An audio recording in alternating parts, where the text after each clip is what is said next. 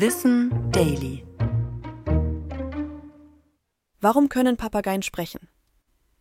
Bei Vögeln sorgt ein Stimmkopf in der Brust dafür, dass sie Töne von sich geben können.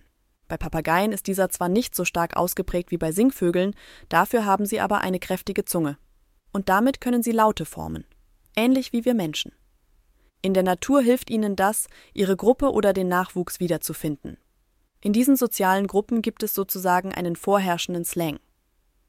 Damit können sich die Tiere gegenseitig erkennen und auch von anderen abgrenzen.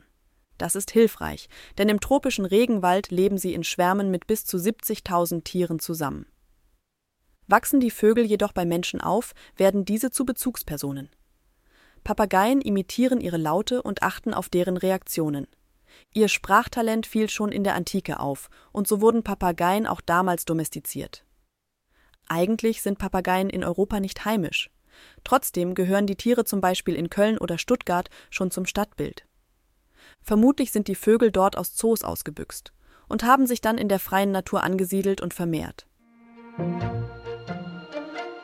Das war Wissen Daily, produziert von mir, Anna Germeck, für Schönlein Media.